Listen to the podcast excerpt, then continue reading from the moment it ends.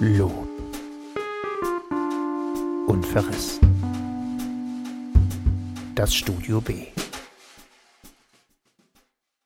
Entgegen recht verbreiteter Ansichten, damals wie heute, waren Wissenschaftler und ihre Methoden in den Universitäten rechts und links des Eisernen Vorhangs nicht so unterschiedlich, wie man denkt.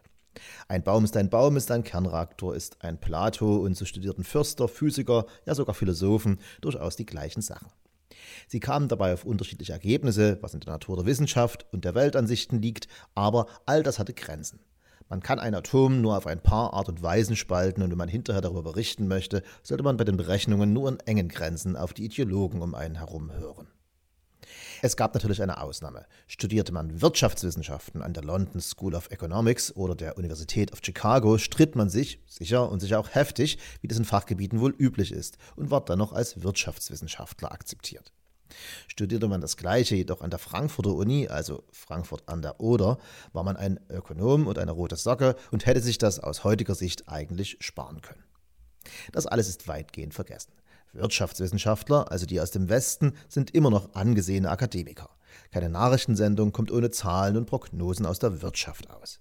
Wirtschaftsweise machen darin Aussagen zum Wachstum derselben.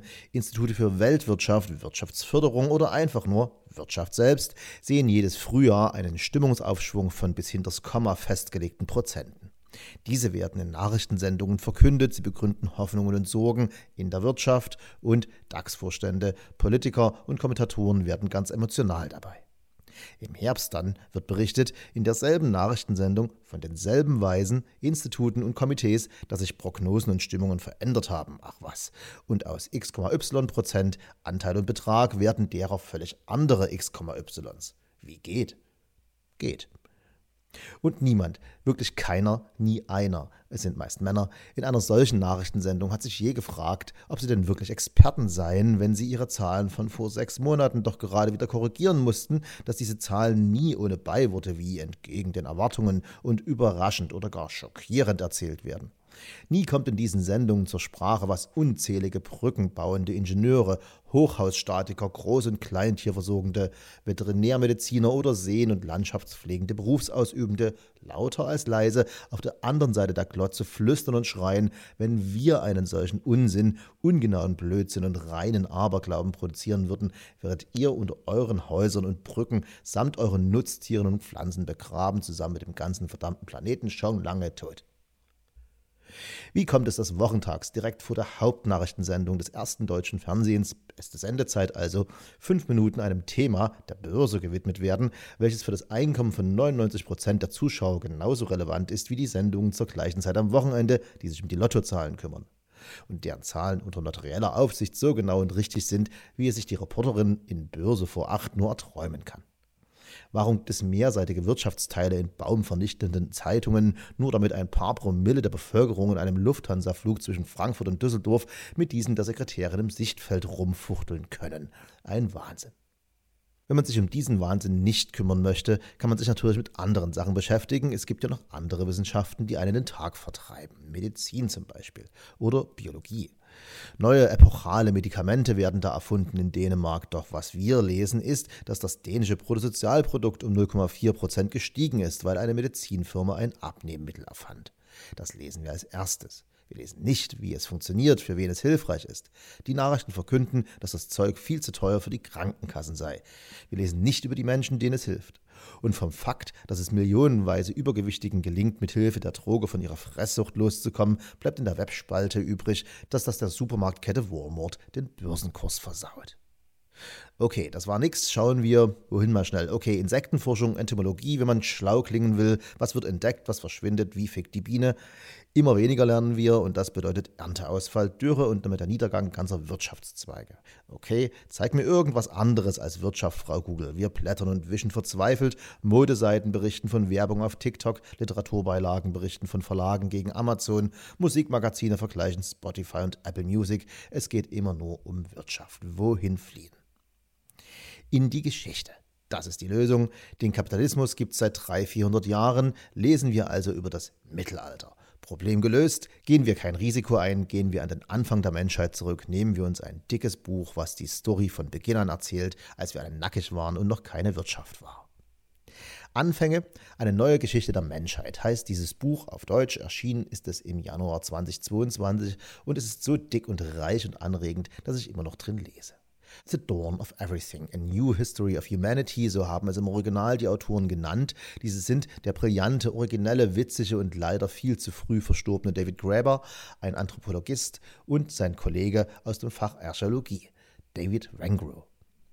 Die Autoren erklären zunächst, warum sie eine neue Geschichte der Menschheit schreiben, und die Erklärung ist so einleuchtend, wie sie für mich ein bisschen überraschend war. Sie geht so. Die Geschichtsschreibung, die wir heute in der westlichen Welt lernen und lesen, ist in den größten Teilen nicht älter als 100 bis 200 Jahre. Auch ist sie erstaunlich ähnlich, egal ob man sie in den letzten 70 Jahren links oder rechts vom eisernen Vorhang gelehrt bekommen hat.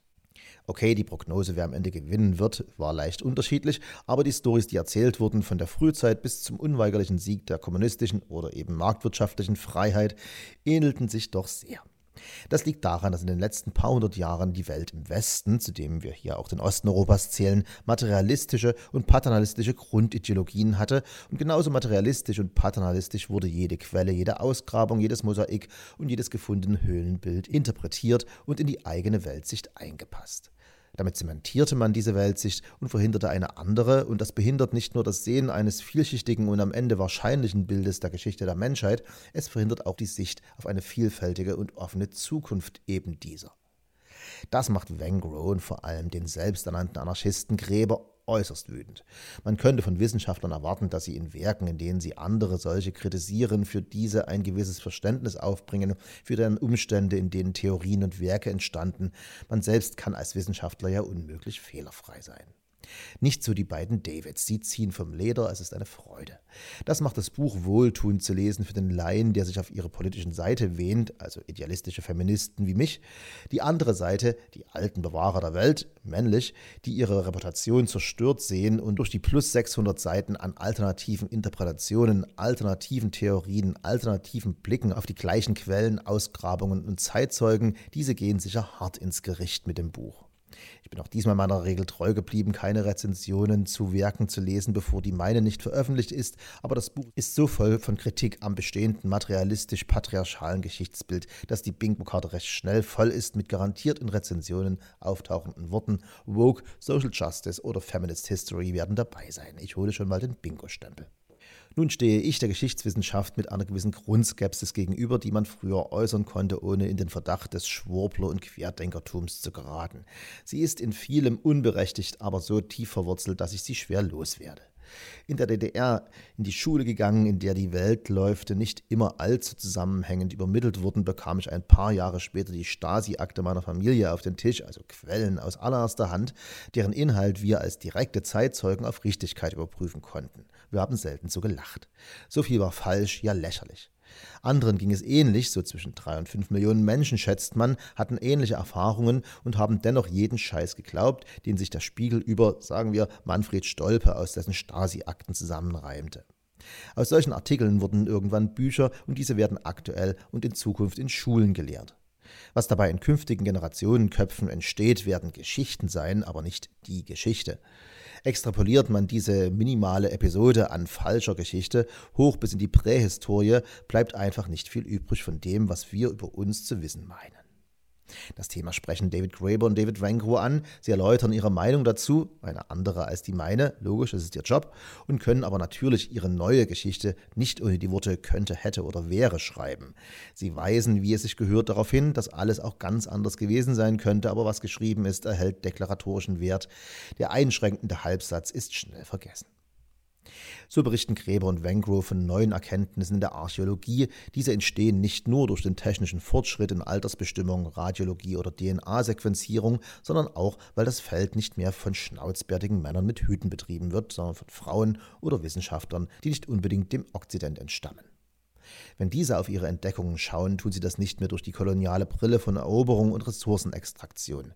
Wir erfahren von nordamerikanischen Tribes, die in fast gleichen Lebensräumen völlig unterschiedliche Arten des Zusammenlebens praktizierten. Es gab natürlich die expansiven Apache und Comanche, parallel aber eben zu Tribes, die sich am Ende der Ernte zum Potlatch trafen und diese gerecht verteilten. Über erstere schreiben sich die besseren Stories, wenn man die Jugend mit der eigenen raubmordenden Kolonialisierung versöhnen möchte. Für eine Welt, die noch ein paar hundert Jahre halten soll, sind die Berichte von kommunalen Praktiken der Tinglit, Haida oder der Chinook wichtiger. Und dass der Leser von diesen drei wahrscheinlich nur eine kennt, sagt alles über den Zustand unserer Welt. Wir erfahren in einer der für mich interessantesten Aspekte der modernen Anthropologie, dass auch unser zeitlicher Blick auf gesellschaftliche Entwicklungen beengt zu sein scheint.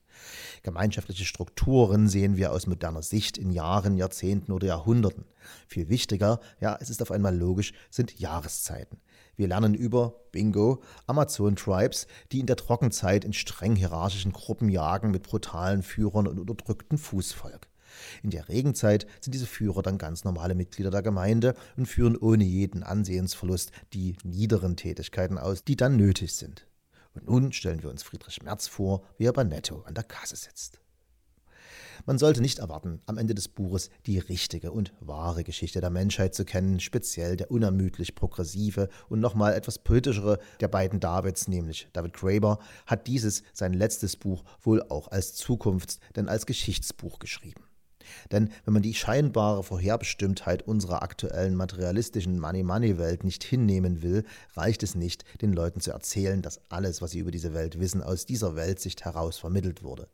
Man muss ihnen die alternativen Geschichten und deren Quellen aufzeigen, und das passiert auf ganz wunderbare, verständliche und ausführliche Art und Weise in diesem Buch. Es liest sich wie der spannendste Geschichtsunterricht, den man nie hatte. Es fliegt mit dir durch die Zeiten und über Kontinente. Das Buch ist ein Almanach und ein Kneipenquiz-Lexikon und am Ende hast du das seltsam gleichzeitige Gefühl, mehr zu wissen und viel weniger. Denn dir ist die Gewissheit abhanden gekommen, zu wissen, woher wir kommen und damit die, dass alles so kommen wird, wie dir jeden Tag in Börse vor acht erzählt wird. Oder wie es David Graeber 2015 in einem anderen Buch mit seinem wohl bekanntesten Zitat zusammenfasste. Die ultimative, geheimste Wahrheit unserer Welt ist, dass sie etwas ist, das wir erschaffen und genauso gut anders erschaffen können. Damit wir das nicht vergessen, sollten wir dieses Buch lesen.